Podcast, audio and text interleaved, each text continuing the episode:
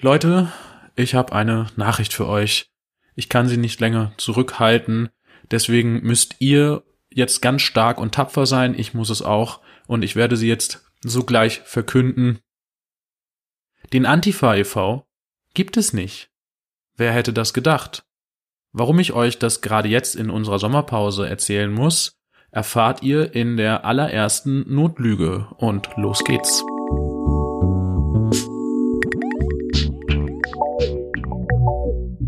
Schalömchen zusammen. Herzlich willkommen zur allerallerersten Notlüge, die jetzt gerade notwendig geworden ist, obwohl wir Sommerpause haben. Pegasus treibt sich in der Weltgeschichte rum und genießt seinen Sommer und eigentlich hätte ich das auch tun sollen und wollen. Jedoch habe ich gestern etwas gesehen, was mich so mitgenommen hat, dass ich darüber jetzt sprechen muss. Da wir Sommerpause haben, kann ich es nämlich nicht in der äh, kommenden Folge einfach besprechen. Ich möchte es aber auch nicht unkommentiert lassen. Und deswegen gibt es jetzt diese allererste Notlüge. Wer weiß, ob noch welche kommen. Tja, worum geht's? Ich konnte gestern Abend nicht einschlafen, denn ich habe was gesehen. Und dann, nachdem ich doch eingeschlafen war, habe ich schlecht geschlafen und dann bin ich heute Morgen aufgewacht und das war immer noch Kacke. Und dann ist der Entschluss gereift, dass ich jetzt, obwohl ich gerade eigentlich viele andere Dinge zu tun hätte, schöne Dinge, es ist Sommer, verdammt, ähm, doch noch einmal jetzt dieses Thema hier beackern muss.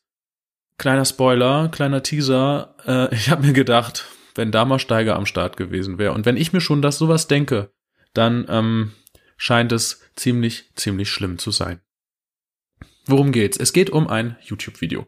Es geht um ein YouTube-Video von dem Funkkanal Die Reporter oder Reporter, I don't know, äh, mit dem Titel Antifa Doppelpunkt, was wollen Linksradikale? Das hat mich natürlich getriggert. Ich wollte wissen, was ich will. Und ähm, habe dann gedacht, na, da gucke ich mal rein. Ähm, bevor ich das Video jetzt etwas seziere und hier erkläre, warum ich nicht schlafen konnte und warum es mich dann doch irgendwie wütend gemacht hat, möchte ich mich erstmal kurz auf den Titel stürzen denn allein der äh, enthält schon zwei, wie ich finde, absolute Schwierigkeiten, die auch zeigen, äh, welche Qualität das Video letztlich hat. Und zwar geht es einerseits um den Begriff Antifa, der da sehr verallgemeinernd verwendet wird. Ähm, und dem würde ich gerne mal eine wirklich, wirklich schwer zu findende Quelle entgegensetzen. Das war echt nicht leicht, das jetzt zu recherchieren.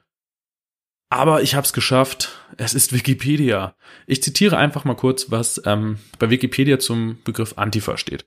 Antifa ist ein Oberbegriff für verschiedene, im Regelfall eher locker strukturierte Ephemere. Wenn ihr jetzt nicht wisst, was Ephemer bedeutet, ich wusste es auch nicht, das bedeutet flüchtig. Ephemere autonome Strömungen der linken bis linksextremen Szene. Auf der grundlegendsten Ebene handelt es sich bei der Antifa um eine Reihe von Ideen und Verhaltensweisen, die sich in einer sozialen Bewegung bündelt. Die Antifa hat keine Organisationsstruktur, keine Anführer und kein Hauptquartier. Auf lokaler Ebene gibt es aber auch einzelne Antifa-Gruppierungen, die schärfer umrissen sind und verstetigte Organisationsstrukturen aufweisen. So, also was sagt diese Definition, die auf dieser, wie gesagt, sehr schwer zugänglichen Quelle Wikipedia, ich gebe es zu, steht, die sagt, es ist äh, einfach, man kann nichts hinter Antifa. Antifa ist einfach ein Begriff für eine Geisteshaltung letztlich.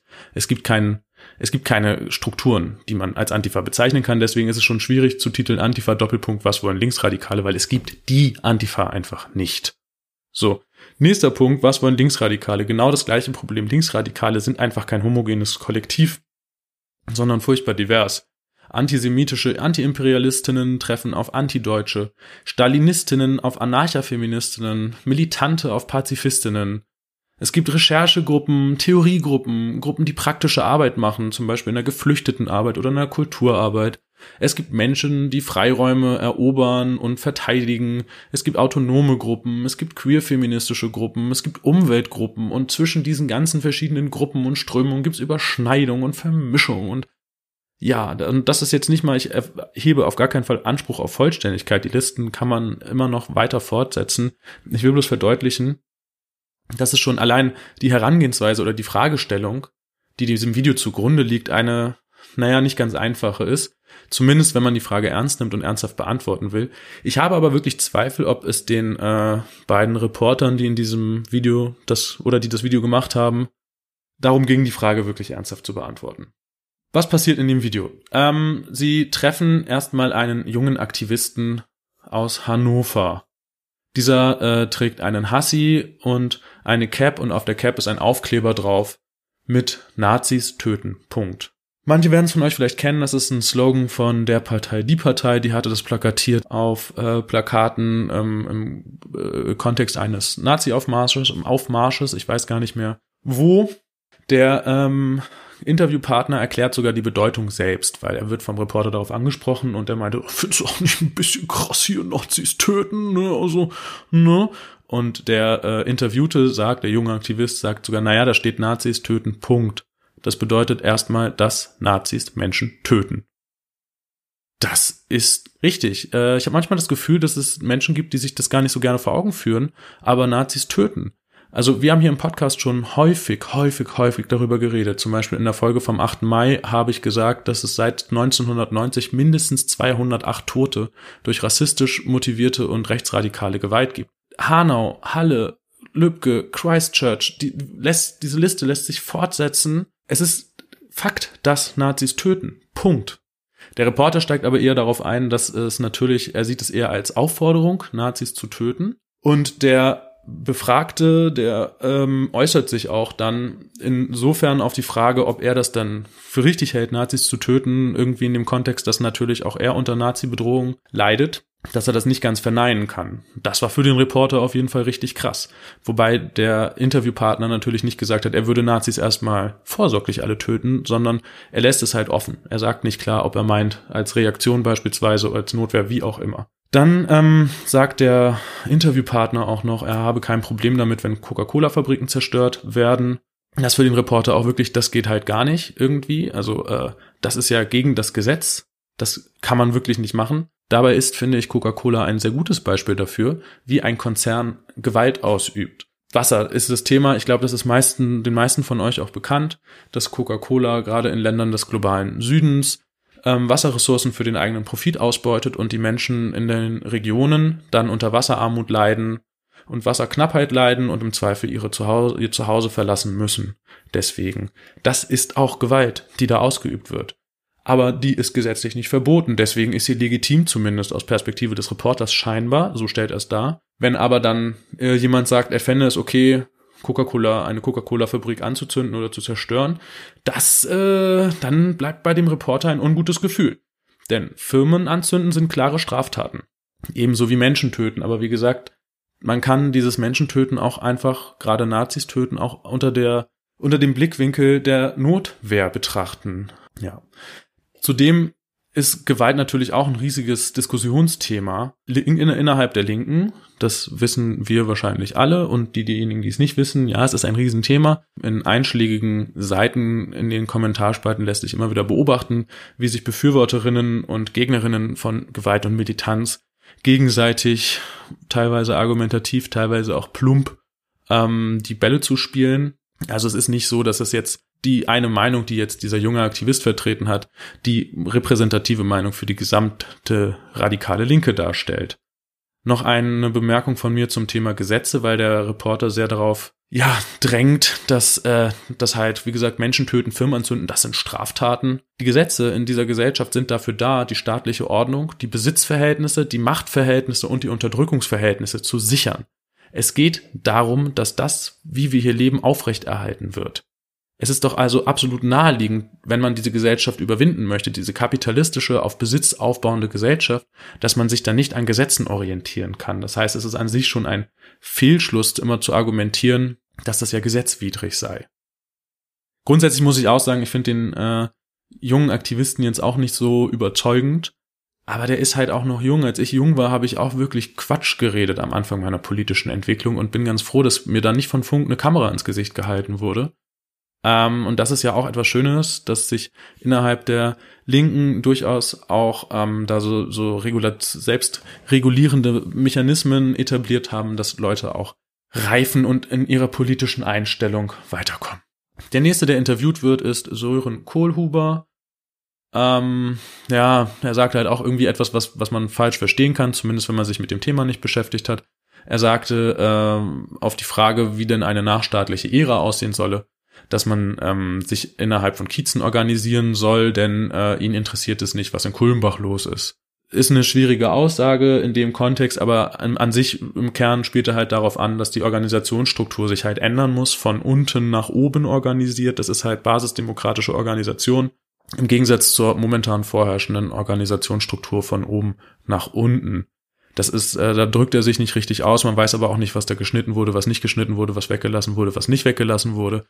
Ähm, ist so wie es in dieser Schnittfassung ist, natürlich missverständlich, aber äh, er steht da ja auch nicht als Experte für linke Theorie. Dann sagt er auch noch, dass die Wege zur Überwindung staatlicher Strukturen irgendwie unbekannt seien oder er kenne niemanden so richtig, der da was wisse. Finde ich eine schwierige Aussage, denn es gibt Theoriegruppen, die sich sehr gut auskennen damit, zumindest aus den verschiedenen Denkrichtungen heraus. Da gibt es auch keine Antwort für alle Linksradikalen Menschen, die sich eher dem Stalinismus verschrieben haben, werden wahrscheinlich andere Vorstellungen haben als äh, Anarchokommunistinnen. Naja, aber den Reporter interessiert sowieso wieder das Gewaltthema. Das ist ihm am wichtigsten und er äh, hält dann auch nochmal fest, der Reporter, absichtliche Sachbeschädigung bleiben Straftaten. Ach ja, das Problem ist doch, dass auch Kapital und Staat Gewalt ausüben. Beispielsweise, wenn Wohnungskonzerne Mieterinnen aus ihren angestammten Quartieren und Kiezen verdrängen, im Aufwertungsinteresse wird dort Gewalt ausgeübt. Es ist einfach so.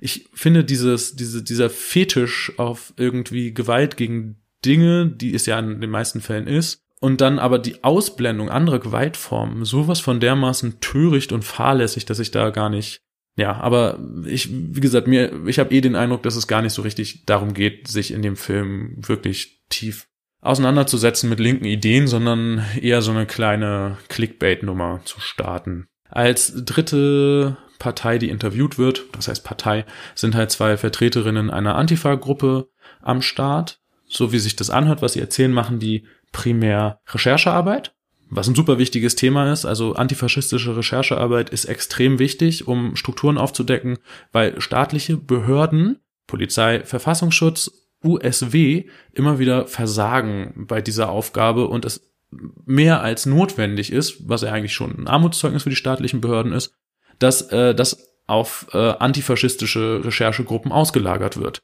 Deswegen ist diese Arbeit furchtbar wichtig. Ich weiß nicht, was gefragt wurde, was zusammengeschnitten wurde, aber es scheint den Reporter auch nicht so richtig zu interessieren. Ihn interessiert halt eher, wie sieht die postkapitalistische Gesellschaft aus? Das können die Befragten nicht so richtig beantworten und der Reporter wirft ihnen dann vor, dass sie es sich vielleicht zu leicht machen, wenn sie nicht wüssten, wie der Weg dahin sei und dass es alles kompliziert sei und es keine einfachen Lösungen gäbe. Ja, das ist ungefähr so, wie wenn man jetzt zu einem äh, Mitarbeiter oder einer Mitarbeiterin von Daimler geht und die Mitarbeiterin ist in der Produktion dafür tätig, irgendwie Türen anzuschrauben und die Mitarbeiterin sagt, ja, oh, ich finde den Daimler gut und das ist toll und ich bin richtiger Fan von Daimler und ich würde nur Daimler, das Daimler ist das Beste. Und dann die Mitarbeiterin fragt, naja gut, aber kannst du mir auch erklären, welche Innovationen denn Daimler in den letzten zehn Jahren umgesetzt hat? Und dann würde wahrscheinlich die Mitarbeiterin auch sagen, naja, so genau kann ich dir das jetzt nicht erklären. Ähm, und dann sagen würde, nee, aber dann machst du es dir auch wirklich ein bisschen einfach, damit Daimler-Fan zu sein. Steckt wieder mal durch, dass ich auch ein Mercedes-Fan bin. Naja, aber ich hoffe, äh, mit dem Vergleich, der ein bisschen abstrus ist, aber der soll so abstrus sein, kann ich irgendwie vergegenwärtigen.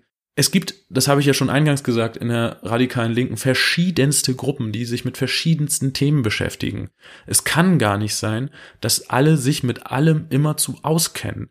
Das ist auch ein Ansatz von, von Gesellschaftsorganisationen aus radikal linker Perspektive, dass es darum geht, sich aufzuteilen. Die einen machen das, was sie können, womit sie sich auskennen, und die anderen machen das und das in vertrauensvoller Zusammenarbeit. Trotzdem ohne Hierarchien und äh, Machtgefälle wenn es dem Reporter wirklich darum gegangen wäre, irgendwas über, über äh, Utopien rauszufinden oder so, dann hätte er sich an eine Theoriegruppe wenden sollen. Theoriegruppen kennen sich aus mit antikapitalistischer Theorie beispielsweise. Die hätten viel besser Antworten geben können. Es ist also mehr als wohlfeil, dann irgendwie ein paar äh, Antifa-Aktivistinnen, die wichtige Recherchearbeit zum Beispiel machen, und ich weiß nicht, was sie noch machen, das kommt nicht so richtig raus, ähm, dann vorzuwerfen, sie machen es sich zu einfach, weil sie jetzt die großen theoretischen Fragen nicht beantworten können. Also alles in allem äh, ein sehr belastender Film, äh, auch sehr cringig, weil halt auch die äh, Protagonistinnen aus der Linken, die da befragt werden, irgendwie zum Teil schwierige Aussagen machen. Wie gesagt, ich habe mir eigentlich fast gewünscht, dass Steiger da sitzen würde und das will halt schon was heißen. Trotzdem ähm, ist es, finde ich, wichtig, da dem was entgegenzusetzen, weil es bleibt dann doch ja irgendwie immer wieder ein Bild übrig, gerade bei den Leuten, die keine Ahnung haben, die gucken das dann und denken, so ist das dann. Und das stimmt gar nicht. Der Reporter sagt am Ende des Films, er hatte gehofft, er könne sich im Rahmen der Recherche beantworten, dass Linksradikale A, B und C wollen. Das zeigt ja schon, dass er sich wirklich gar nicht damit auseinandergesetzt hat, denn wenn er sich im Vorfeld damit auseinandergesetzt hätte mit der radikalen Linken, dann wäre ihm klar geworden, dass es diese Antwort nicht geben wird. Vor allen Dingen nicht, wenn er irgendwie äh, vier verschiedene Leute befragt. Das ist totaler Quatsch. Dazu kommt, dass das Video eingebettet wird in den momentanen Extremismus-Schwerpunkt von äh, Funk. Ähm, ich weiß nicht, keine Ahnung, ich, das Video ist, glaube ich, vorgestern rausgekommen, ich habe es gestern gesehen. Bis jetzt sind mir keine Videos bekannt zum Extremismus-Schwerpunkt von Funk, die sich noch mit Linken beschäftigen, der Rest beschäftigt sich mit Rechten. Finde ich auch wieder, also da, allein schon Extremismus-Schwerpunkt, klar, aber auch dann wieder so dieses, ja, wir können uns nicht nur mit Rechten beschäftigen, wir müssen uns auch mit Linken beschäftigen. Das stärkt natürlich wieder die Extremismus- und Hufeisentheorie oder die mehr davon. Das ist ja Quatsch, das haben wir auch schon mal im Podcast besprochen, auch zur Folge vom 8. Mai. Letztlich ist die Gleichsetzung von rechts- und linksradikal einfach fundamental falsch und verkennt und verniedlicht damit das Rechte. Ähm, ja, wie gesagt, ich hab, wir haben da schon mal drüber gesprochen. Hört euch gerne die Folge zum Tag der Befreiung an. Ansonsten verlinke ich auch noch mal den äh, Artikel von äh, Christoph Budderwegge, der Professor ist, äh, mittlerweile im Ruhestand, der das wirklich ähm, sehr schlau erklärt und herleitet, warum die Extremismustheorie einfach Quatsch ist. Also hätte man das Thema ernsthaft behandeln wollen, wie gesagt, ich unterstelle einfach gerade mal, dass das nicht so ist, ähm, dann hätten die beiden Reporter am Computer am meisten rausgefunden, wenn sie sich einfach mal hingesetzt hätten und am Computer recherchiert hätten. Die hätten deutlich mehr herausgefunden als durch das äh, Interviewen von vier Linksradikalen. Aber Klar, das ist jetzt polemisch, das spitzt sich polemisch zu, das gebe ich auch gerne zu, aber es ist natürlich wirklich unsexy, sich vor so einen Computer zu setzen äh, und sich dabei filmen zu lassen, wie man auf irgendwelchen Seiten rumliest. Da ist es natürlich viel, viel schmissiger, wenn man irgendwie sich in Interviewsituationen begibt, Gesichter pixeln kann, Stimmen verzerren kann und äh, pseudokritische Nachfragen stellen kann. Ich habe sowieso, das habe ich auch schon mal im Podcast gesagt, ein Problem mit diesem Gonzo-Journalismus in dem es darum geht, irgendwie die Person, die eine Reportage macht, in den Mittelpunkt zu rücken, deren Empfindungen in den Mittelpunkt zu rücken, weil ich finde, das hat, das ist eine schwierige Form von Journalismus, weil es halt natürlich klar, es gibt keinen objektiven Journalismus und eigentlich ist es auch wichtig äh, zu erklären, unter welchen Bedingungen die Person, die diesen Journalismus betreibt, ihn betrieben hat und was sie dabei für Geisteshaltungen und Gefühle hatte, meinetwegen, aber das, was da passiert bei diesen Funkformaten, ist halt einfach bloß eine in Szene setzen von irgendwelchen pseudo-woken coolen Journalistinnen. Punkt. Also man hätte viel mehr rausfinden können, wenn man sich äh, an Computer gesetzt hätte und recherchiert hätte. Und man hätte auch viel mehr rausfinden können, wenn man ähm, zu öffentlichen Veranstaltungen gegangen wäre, beziehungsweise jetzt in Corona-Zeiten sind die halt teilweise auch im Internet, aber auch das hält einen ja nicht davon ab, an öffentlichen Veranstaltungen teilzunehmen, an Vorträgen und Workshops. Die sind extra dafür da, um linke Ideen, linke Theorien und so weiter zu erklären und ähm, greifbar zu machen. Dafür ist das da. Dafür gibt es das und das sind halt in den meisten Fällen öffentliche Veranstaltungen. Das hätte den Reportern überhaupt keine Schwierigkeit bereitet, daran teilzunehmen. Aber dann kann man halt nicht so eine reißerische, coole 15 Minuten äh, Doku will ich es gar nicht nennen, Reportage auch nicht so ein Video machen, denn ähm, das ist dann halt nicht so schmissig und cool. Ja. Letztlich spielen sie halt mit dem Narrativ von der Antifa den Letz den Rechten in die Hände denn ähm, das ist ja sowieso etwas, was Sellner und Konsortinnen immer wieder gerne behaupten. Ja, die Antifa e.V. bla bla bla wird finanziert von äh, der Regierung und so und trägt dazu bei, uns zu unterdrücken und so. Und natürlich wird es nicht gesagt in dieser Reportage, das mache ich auch nochmal klar, aber allein dieses Framing von die Antifa und so trägt dazu bei, dass halt der Eindruck entsteht, es handele sich um eine homogene Struktur. Stimmt nicht. Ask Wikipedia. Abschließend vielleicht noch, damit es nicht so rüberkommt, als würde ich mich jetzt hier äh, echauffieren und ähm, wäre nicht bereit für Kritik. Ich finde Kritik an linken, radikalen Linken und insbesondere an einigen Strömungen innerhalb der radikalen Linken super wichtig. Ich meine, da reden wir im Podcast auch immer wieder drüber dass es ein Thema ist. Deswegen finde ich es auch okay, das zu machen und ich finde es auch okay, da irgendwelche komischen Funkvideos drüber zu drehen und so. Aber dann bitte sollte man das in irgendeiner Art und Weise informiert und differenziert tun und nicht in dieser völlig peinlichen, reißerischen Form. Das bringt halt wirklich überhaupt gar nichts. Aber ich habe auch mal in die Kommentare unter dem Video geguckt. Die meisten wirkten jetzt eher nicht so positiv. Ja. Also ich fand zum Beispiel das Video in dem es damals ähm, um den äh, Skandal, um die Videos, die in den Toiletten von Monis Rache entstell, äh, erstellt wurden. Ähm, das fand ich eigentlich ganz gut bei aller berechtigter Kritik, die es da gibt. Äh, das war ja auch sehr virulent in unseren Kreisen. Ähm, aber an sich fand ich das ein wichtiges, gutes Video, weil ich habe angefangen, das zu gucken und dachte mir, naja, das wird uns nicht betreffen in unserer Blase. Ähm, und dann war es halt genau im Herzen meiner Blase. Und insofern, ähm, wie gesagt, habe ich nichts dagegen und finde es sogar gut, wenn es solche Videos gibt. Aber ey, gebt euch ein bisschen Mühe. Ihr habt irgendwie alle Journalismus gelernt und das geht jetzt nicht nur an die beiden Reporter, die das gemacht haben, sondern grundsätzlich auch vielleicht so ein bisschen an die Leute, die diese Funkformate machen gebt euch einfach ein bisschen mehr Mühe und macht ein bisschen mehr unsexy journalistische Recherchearbeit äh, und weniger selbstdarstellerischen Kram, dann kommen letztlich bessere und glaubwürdigere Videos dabei raus. So, jetzt habe ich das alles ein bisschen rausgelassen, was mich vom Schlafen abgehalten hat. Ich hoffe, meine nächste Nacht wird deutlich besser. Ja, es sind noch so viele andere Themen, über die ich jetzt gern reden würde, aber ich will nicht mehr. Das ist jetzt, hat gereicht, kurz das einmal von mir abzulassen. Ihr wisst, was ihr zu machen habt. Äh, hier schön Kommentare schreiben und so weiter. Abonnieren, empfehlen, subscriben, teilen, gerade jetzt hier bei dem Thema. Und ansonsten wünsche ich euch einen schönen Sommer. Ich bin mal gespannt, wann wir uns alle wiederhören und wenn auch Pegasus endlich wieder dabei ist. Und sage Tschüss, bye bye, bis bald.